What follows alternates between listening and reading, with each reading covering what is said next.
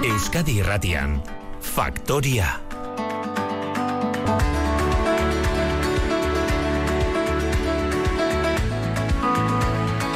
Goizeko sortzeak eta hogeita amazazpi minutu dira faktorian gaur konbidatua Bilboko estudiotan dugu. Estepan Goioga da, galdakauko udaltzain burua eta araba bizkaia eta gipuzkoako udaltzainen elkarteko presidente berria. Estepan Goioga, egunon eta ongi etorri Euskadi Erratira. Eskerrik asko, egunon eta eskerrik asko. Kargoa hartu berria zaude ezta? Bai, e, orain denpora gutxi, e, mungostean erabaki zen, e, juntak erabaki zuen, lehenengo izan, egin zan asamblada bat, eta juntak ide berriak izendatu ziren, eta bueno, gero kargu banaketan, ba, niri tukatu zait, izatea presidentea. Mm, ez duzu bera zure bure aurkeztu hori e, txandaka egiten den zerbait da? Bueno, e, aurkeztu txandaka egiten da, baina beti dago baten bat, ba, pausu aurrea ematen duena, eta bueno, kasu honetan ni, nire kaso izan da. Mm, zenbat urterako da agintaldia? Agintaldiak izan da bi urterako. Mhm. Eta ze helburu jarri diozu e, zure buruari, zer ronka jarri dizkiozu udaltzainen presidente kargu horretarako? Ba, alde batetik, e, konta izan behar dugu, e, gure elkarteak, e, hoeta zei urte, orain, hoeta zei urte sortu zela, eta ibilbidea daukala. Eta azken urteetan, ba, sendotu eginda eta indar hartu du.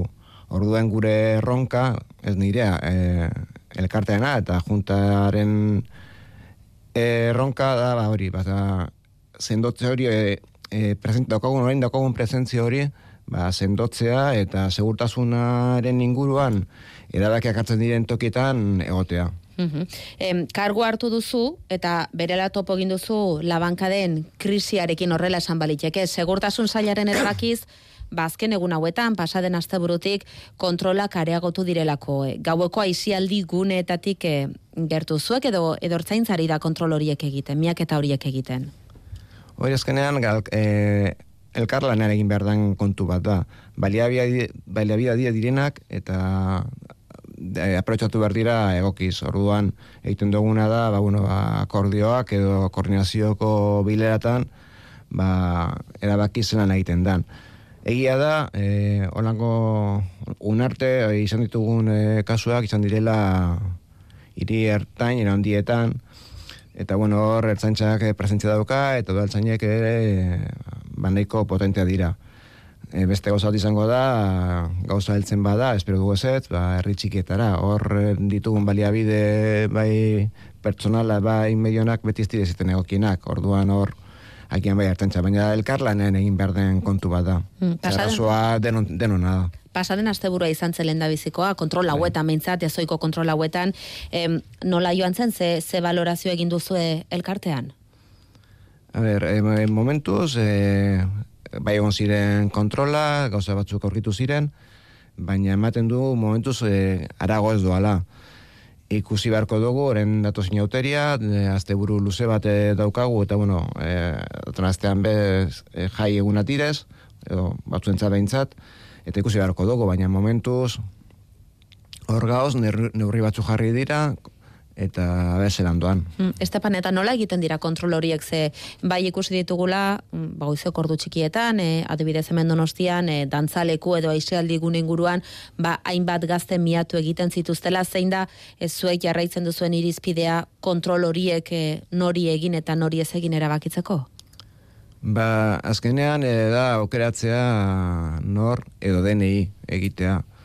Ba, batzutan posible da, sartzen diren guztia Tokio egitara sartzen diren pertsona guztiei egitea, zu adibidez hori ademaz hori gertatzen da arazo barik, adibidez eh, anoetan edo zameseko partidu baten, gune ez jakin batzuten, batzutan, edo bestela, ba, volumen handia bada, ba, gian okeatu behar hori bai hori ez, baina ez, ez da erreza. Mm. Ze asmatu behar duzu. Izunak areagotuko direla esan dute, ala jakinerazi dute, eta udelen proposamena izan, zan, izan da. Ez zure ustez, horretarako, horrek ezertarako balioko du, isunak e, zigorrak, e, kalte ordainak eta horrelakoak diru kopurutan zigorrak handitzeak? Ze zigorrak handitzea beti ez da izaten ba, konponbidea. Baina, bebai konta izan behar dugu, e, arazoak, eta lako arazoak e, gelditzeko, impunitatea ez, ez dagoela jakin behar dugula. eta ekintzak bere ondorea dituztela. Orduan, ba, tamales e, bez, e, beste modu baten gauza batzuk ez dira ikasten eta horre aldu behar gara. Baina beti ez da e, izunen kontua. Hori da medio bat, baina ez da ez da ere ez dakit, e, konponbide definitiboa. Hmm, zuek kalean izaten zarete, e, zuen begiekin ikusten duzue zer gertatzen ari da, e, zein da zein da errealitatea, e, zein da zuek ikusten duzuen e, argazkia labankadeen kontu honetan nola aldatu da egoera azken urteetan? Habe, lan, e, labankadak eta e, arma zuriak orokorrean beti egon dira. Beti egon dira, baina agian ez horrein ikusten ditugun kopuruan. Osa da, e, laban bat edo armazuri bat erabiltzen denean, ba, normalean ondorioa ez, e, izaten da larria. Zez, e, ez da, hau ez da borroka bat bakarrik. Borroka bat, eskuekaz, hankakaz, bai, e, buruan ematen zu golpe bat, eta gurpe larri bat izan alda, baina labana batekin edo armazuri batekin, e, ba, sufritzen oso atakaren bat, erasoren bat, ba, aukera asko dituzu egoera larri baten egotea. Hmm, zauria handiagoak, ez da? Bai, zauria handiagoak direko eta larriagoak.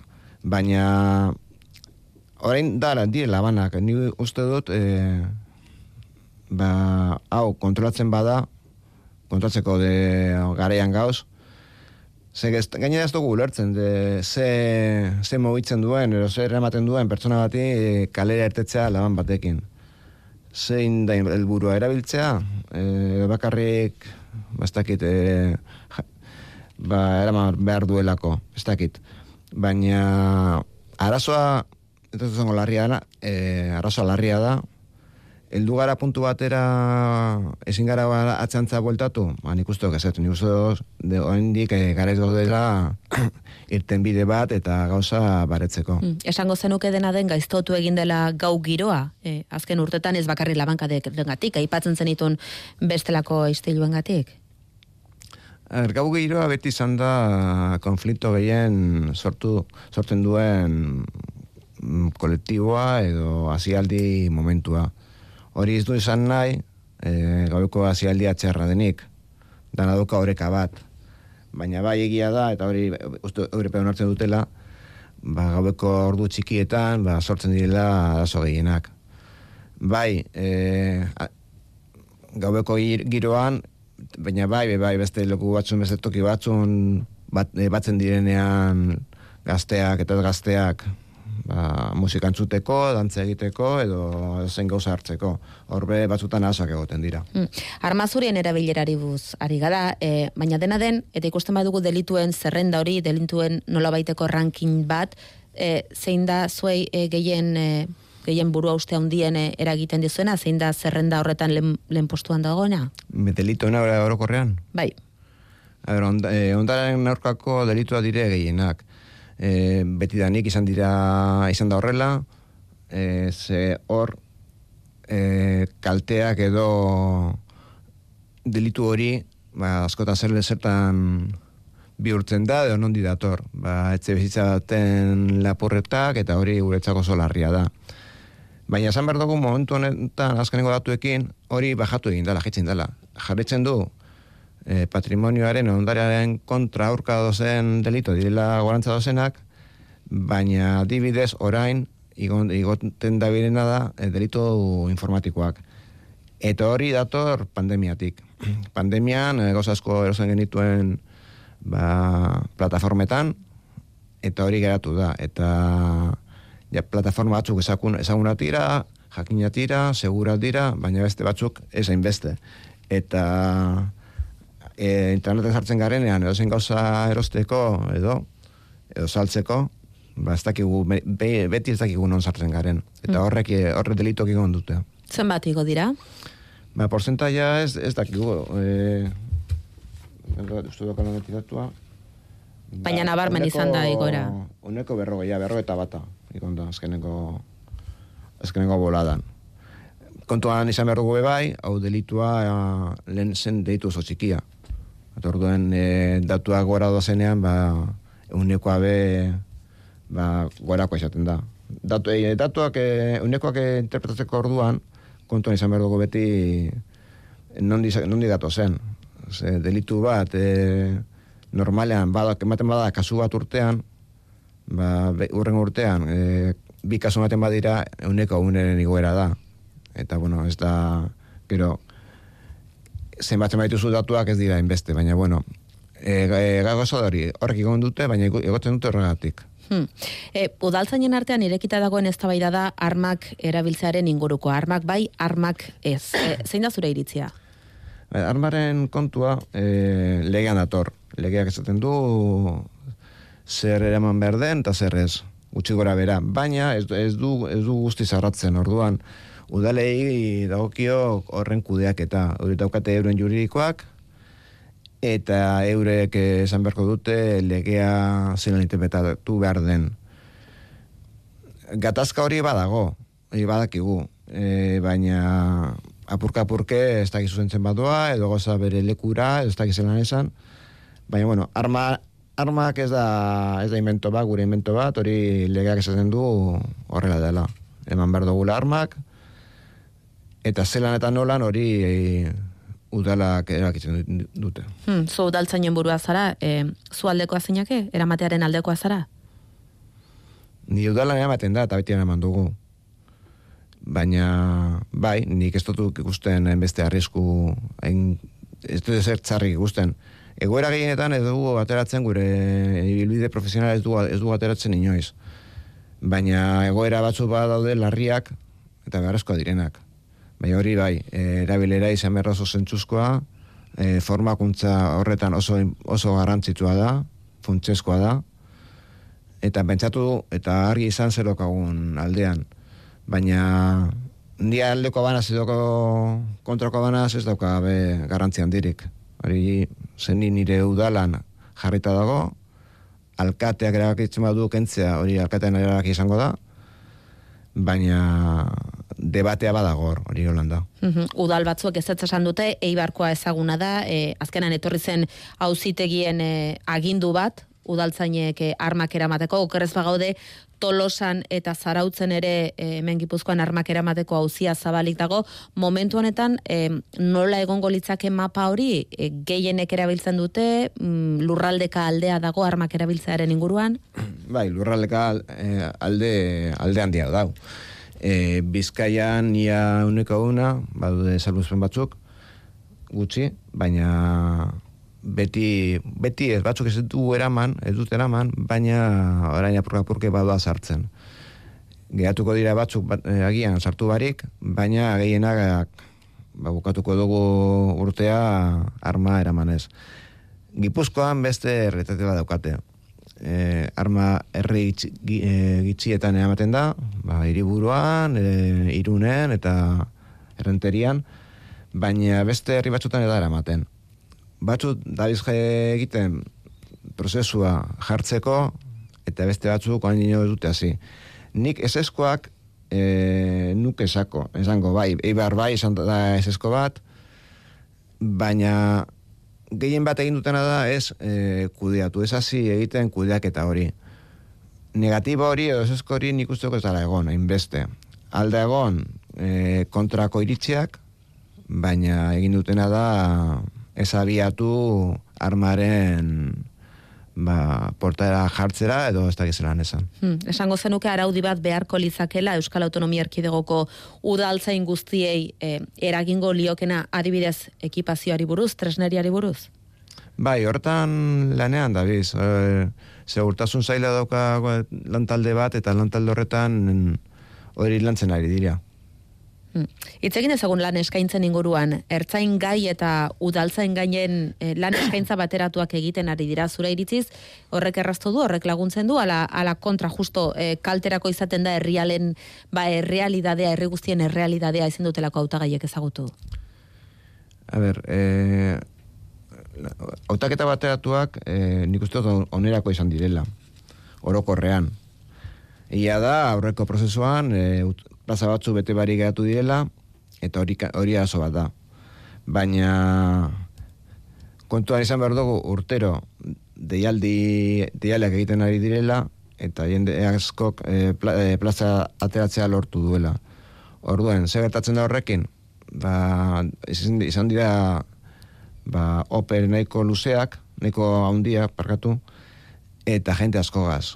Eta errele, errelebo pizka bat be- behar dugu, bai, gainera batu da, ba, onartu dala, ba, jubilazio, aurre jubilazioa edo udaltzainetan, eta hori eman du, ba, denpora gitzian, ba, jubilatu dela uneko haundi bat. Baina, bueno, e, hobetu alda sistema, bai. O, sistema ona da, be, bai. Denok behartuta gaude joatea prozesu batetatu ertara? Ba ez. En, ez duena nahi, ez da joaten, egiten du bere ope propioa, bere medioekin, eta ez da ezer gertatzen. Baina, bueno, egia da, e, gaur egun gehienak, e, e, udal gehienak ez, gehitzen direla prozesu hauetara. Hmm. Lan ez, azkenean administratiboki be lan, lana asko erresten dau, eta bueno, hor dago dagoena. Gainera, eh, askotan, eroia beti, ba, de, prozesu batetu, bateratu da, eh, aurkezten direnak, dira berdinak aurkezten direnak eh, OP propioetara. Orduan, azkenean, jentea da bardina leku guztietan mugitz. Hmm. lan eskaintza horietan euskarak askizuna euskakizunare badago eta mandu zer esana gazteizko epaile batek erabakitakoak ba udaltzaingoaren lanpontxarako sarrera probetan parte hartzeko e, bebi profila ez eskatzea baleko e, jozuelako UGT sindikatuaren elegite baten ostean etorri zen e, ze iritzi duzuzuk euskara maila minimo askatu bartzaile udaltzainei Bai, elegite horrek eh, azkenean ba, lortu du gauza bat eta niztakik norarte helduko den. Eta, eta azalduko zergatik. Bai, eh, esaten du hori epaiak, baina eh, realitatea da eh, uneko oso oso ondia, ez dakit esaten zen batekoa, baina oso ondia, gitxienez eskatzen da bigarren eska, eh, euskara eskakizuna, eskintzen eskakizuna. Eta orduan, eh, formatzea eta utatzea jendea, eh, jende asko perfil barik, ba ez dakit ze aukera izango duten udatzen egingo baten lan egiteko, adibidez, nire udale bat, ni udalean, nire, nire udaltzaingoan, ezin dut egin lan. Dana daukagu gutxienez bigarren esk- eh, eskakizuna data, data pasote eta orduan e, izan behar dute perfila. Perfil barik ez dira, ez dira sartzen, ez dira kontratatzen, ez dira izendatzen. Orduan, hor izango duzu pilo bat jente eta ez dakit zen, ze etorkizunekin. Baina, bueno, hori izan du epaiak eta... Baina niretzate Euskaran erabilera oso importantea da. Agian, eh, ose, komplikatua da, eh? baina agian perfilak ondo dauz, modu bat edo beste bat, bai, modu batera ba, neurtu behar da, baina nik uste dut eh, garrantzi gehiago jakola benetako erabilerari. Eta hori ez da udaltzengoen e, arazoa bakarrik, administrazioan orokorrean tamales hori ikusten dugu. E, perfilak egaztatzen dira, baina gero zoaz tokitara eta beti ez da erabiltz- erabiltzen erabili behar ziren moduan edo momentuetan. Hmm. Zuk uste bebi maila hori baino gehiago eskatu barko litzakela? E, bigarren perfila baino gehiago eskatu barko litzakela? Ez derrigorrez, be, bin, bat, bin bat- batek ematen dizu gaitasuna hitz egiteko, ulertzeko, azaltzeko eta arazo barik. Gauza da, ateratzen bazu bi- bebia eta ez duzu euskeraz gehiagorik egiten, ba horrek egiten duena da galdu daukasuna. Baina zuk badokozu bebi bat eta zure eguneratuzenen erabiltzen dozu, zure lanean erabiltzen dozu, bai, ez dokozu arazorik. Ni- Nire komisaldegian, jente pilo bada be- bebigaz, euskalduna direz, euskaraz aritzen dira, eta ez dokate arazorik. Ez, ez da ez da pertsona bat euskaraz eta esaten dute en castellano, por favor, hori hori ez da horrela. Hmm. Zuk esango zenuke bermatuta dagoela euskaraz e, ba, arreta eskaintzeko aukera hori ikusita ze euskalduntasun maila dago ze maila daukaten udaltzainek. Bai, nik uste baietz. Azken galdera bat, mugikortasunaren inguruan aldaketak badatoz, e, patinete elektrikoak, txirrindak, geroz eta ibilgailu gehiago ikusten ari gara gure errepideetan, e, zeinak sortzen dizkizue burua uste gehien? A ber, eh, patinetean, patinetean kontua da, da nahiko barria. Eta ziera baten, bai sortu zituela arazo batzuk. Ze, bueno, ara, e, ez zegoen lar araututa, orain bez dago guztiz, baina ohitura zegoen patinetekin joateko ba, espaloitik. Eta horre, ba, oinezkoekin, ba, gatazka sortzen ziren. Eta iztipuren bat, bebai. Orain, gero eta gehiago, patineta joaten dira, ze joan behar dira, errepidetik. Eta horrek, ba, bueno, ja da, beste gauza bada, beste kontu bada, eta horrez dago emeste arazo. Ez, eh, sortzen dira, baina ez da, gara, ez, ez da arazo e, garantzitsu bat. Egoten dena da hori, gertatzen da hori, e, legean, trafikoko legean jarrita dau, baina orain udalak e, ba, arautu behar dute. Ose, dena dena ez da edo zaharatu legearekin. Baina, bueno, nik uste dut momentu honetan, bai egon ziren noren hile batzuk, ba, igual konflikto gehiago, gatazka gehiago sortzen zituztenean, baina momentu honetan ez, ez da gai garrantzitsu bat. Ba, Estepango Yoga, Galdako udaltzain burua eta Araba Bizkaia eta Gipuzkoako udaltzainen elkarteko presidentea. Eskarek asko. Zuei.